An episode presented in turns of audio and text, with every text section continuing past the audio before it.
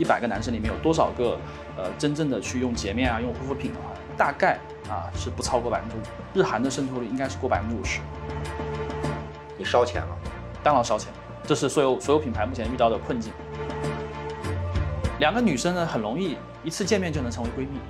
男生不是这样，交友的过程中呢，或者选择品牌过程中，他会更慎重，会更谨慎。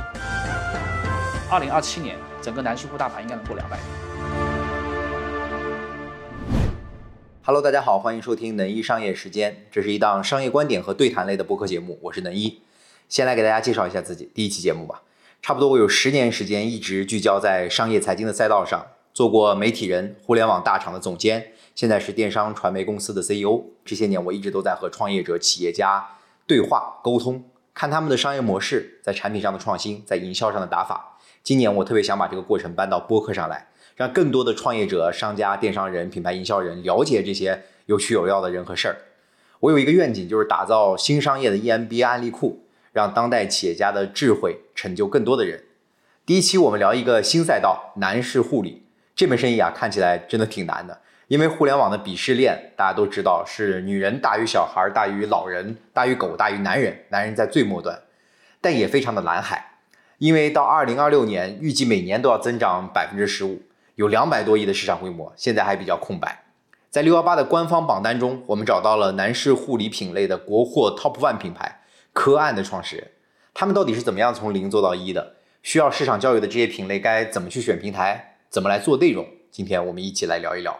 先跟大家介绍一下自己吧，就是你是怎么样进入到啊男士护理的这个行业里？以前是做什么行业的？能毅你好啊，呃，我叫王瑞斌啊。花名呢叫元英，呃，我的经历比较简单啊，就是大学毕业以后呢，在传统的电视这个家电赛道呢做了十多年，是创维整个产品和企划的一个负责人。后来呢，就是连续创业了。那如果说我想寻求一个更加高速增长又能吃到时间复利的一个赛道呢，那么男士赛道呢是一个不错的选择。主流的消费群体呢还是在十八到二十五岁，它有巨大的一个人口红利，它的总盘子规模呢也比较小。啊，品类的渗透率也不够高。二零二零年的时候呢，非常荣幸啊，能够跟呃华西生物和我们星期天两大集团啊一起做这个科安这个项目。所以你现在是职业经理人，可以讲是联合创始人吧？有股票的，对，给自己打工啊，对。因为我觉得从一个创业者角度来看，如果你对一个项目有信心，你一定要自己投钱进来，白嫖是不现实的。补充一下，刚才说到的科案的资方华西生物，它是一家主做玻尿酸的上市公司，在山东当地非常的有名。不过公司也经历了转型，现在主要做的是功能性护肤的产业，占到了营收的七成以上。旗下有一些大家耳熟能详的品牌，比如说润百颜、夸迪，都是十亿级别的。在男士护理这个赛道，华西生物还没有布局，科爱应该就是华西投下的一颗种子。这个行业在中国的渗透率大概是多少？就比如说一百个男生里面有多少个，呃，真正的去用洁面啊、用护肤品的话呢，大概啊是不超过百分之五。日韩的渗透率应该是过百分之五十。哦，那那有一个十倍的市场啊？对，没错。嗯，我们去年的话呢是 GMV 一个多亿吧，大概有一百。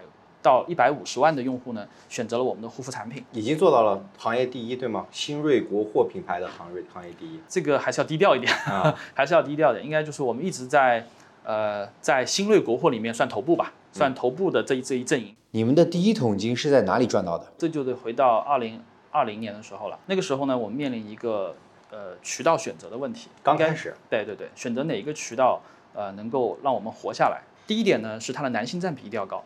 第二个的话呢，它的年龄段，我们希望的是十八到三十岁的这个年龄段占比比较高。然后发现，哎，同时满足这两个条件的，其实中国的平台电商的渠道不多啊。所以呢，我们就把我们的目标核心呢放在了小米优品这个渠道。这两个渠道有给你带来多少的曝光的增量？二十一天，差不多超过六千万以上的曝光。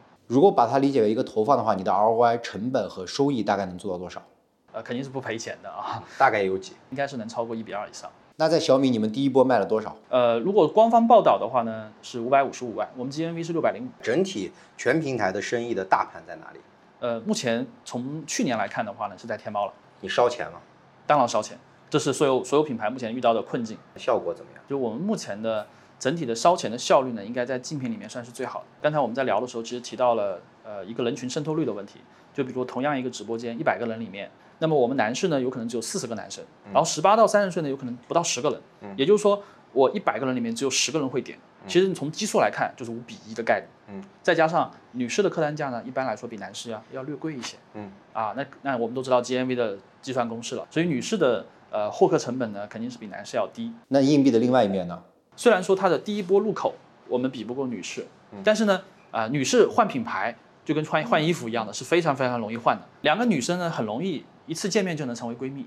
嗯，男生不是这样的，交友的过程中呢，或者选择品牌的过程中，他会更慎重，会更谨慎啊。所以，但是一旦选择了以后呢，它的忠诚度会比较高。对于我们来说，就是体现到一个关键数据叫复购率。嗯，但是为什么现在男士护肤品呢，它的这个渗透率没有那么高呢？其实我觉得还是因为呃，在呃中国的这个发展的过程中，三十岁以上的男生呢，其实对护肤这个理解啊。还是一个洗一一个肥皂洗全身，一瓶洗发水、沐浴露就能洗全脸的这种感觉。但是现在的年轻人他就不一样了。你们是怎么做内容让陌生的消费者来认知这个新品类的？我们发现平台电商的整个大盘 ROI 呢是比较呃不友好的。在这样的情况下呢，我去抢夺市场呢，更多的是面对头头部品牌的竞争，而且我的品牌力没有他们强，大概率我会比他们亏得更多。所以呢，我们在做的时候呢，是以站外赋能站内为主，确立以 B 站为核心，然后小红书和知乎为第二梯队的一个一个逻辑来赋能我们的站内销售的破局。线下有布局吗？今年开始，还没开始进入是吧？呃，已经有了，有几个渠道了。从一个品牌的角度来看，啊、它的能力强不强，你就放到线下去验证。因为如果说线上的话，大家会看到九十九和六十九，它的转化率是不一样的。但是在线下，其实只要一个销售顾问一句话，九十九好在什么地方，然后你试用一下，然后你买九十九更好，其实很有可能百分之五十以上的人就会买九十九。前几年的流量环境，很多人是赚到了大钱的。事实上是电商把这个商业效率放得更大了。对，如果你到线下的店铺看一下，其实一天店里面来几十个 UV 已经算不错了。但是线上的店铺一天没有几千个 UV 都觉得是很很小的量，这其实不是一种常态啊。真正的常态是你一天店里面其实就是几百个 UV，你怎么样把你的服务做好，把你的体验做好，让更多的人进来进行转换，而不是频繁的我需要获取更多的流量啊，因为没有人心的流量是没有价值的。这个市场在未来几年，你预期它的规模能够做到多大？大概到二零二七年，整个男士护大盘应该能过两百亿。但是我看到这两百亿的市场有很多国际品牌也在卷进来，而且很多运动户外的品牌也在跨品类到男士护理。我们希望更多的呃国际品牌能参与进来，但是呢，我们我们是希望它是有长期主义和长期思维的品牌进来，而不是我我因为我做女士，所以的话呢，我顺带的做一个男士品牌收割一下。我们这个这个时代其实缺乏的不是广度，缺乏的是深度，坚持做男儿正确的事情，坚持长期主义，我觉得是目前整个社会需要的。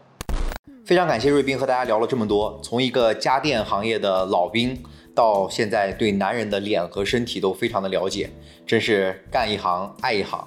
呃，在每期节目的结尾，我也特别想跟大家分享一下，在这一次对谈当中我的一些收获。首先，我觉得科案选对了一个入口级的产品，因为男性去做护理是需要被教育的，所以他们开始捯饬自己是很艰难的一件事儿，但是脸确实得天天洗。于是他们做了一款慕斯的洗面奶，什么功效配方男人都听不懂，最关键的就是不用搓，直接上脸就能起泡，这就相当于给咱们既忙碌又懒惰的男人省掉了五秒钟，就是这五秒钟让这个单品去年卖了五十万瓶。而后他们的品类也是从这个洁面扩展到了水乳、防晒、素颜霜、彩妆，循序渐进。它的第一炮放在了男性浓度更高的小米油品平台，内容上呢则青睐男人更爱看的知乎和某站。做大了当然要全平台布局生意。他也说了，现在最多的生意还是在天猫，这个主战场还是商家们不能够忽略的。第二个关键点在于找到那个被忽视的蓝海市场。其实对于男性，大家都很恐慌，觉得他们很难找。在购物 APP 上，男性的活跃度非常的低，一个直播间里能有几个男人呢？获客成本肯定比那些卷疯了的美妆还要高。但是刚才也聊到硬币的另外一面，男性对品牌那是非常的忠诚，决策效率非常快，首购复购很多都是静默下单，也就是说跟客服都没有沟通就把单给买了。有些人呢是连退货都不会，或者说他也不想。从用户全生命周期的角度来看，现在互联网大厂非常流行一个概念，因为你买量买来的用户，主要还是要看他最终在一个周期内花了多少钱。这个指标也被称为 LTV。从这个维度上来看，那么男性其实越往后，似乎这个生意的价值也会越高。第三个呢，就是找到一门长期的复利生意。创始人瑞斌刚才也跟我说，其实他觉得家电赛道的红利正在变小，但是男性行业的红利才刚刚开始。现在虽然十八到三十岁的年轻人主要在买，而过了三十岁，教育这批人就要花很大的成本。当然，他们现在也没有一定要去做这件事儿，因为成本实在是太高了。等到这批年轻人老了，其实他们就不用再被教育一遍了。如果品牌的心智这个时候非常的牢，那么就能够产生复利的生意。所以，虽然现在今年科案还没有盈利，但是创始人还蛮有信心的。未来可能是利滚利的生意，找到一个被忽视的市场，选对一个入口级的产品，解决一个痛点，面向未来保持定力和长期主义，这是我在科案这个品牌上看到的经营方法和企业家精神。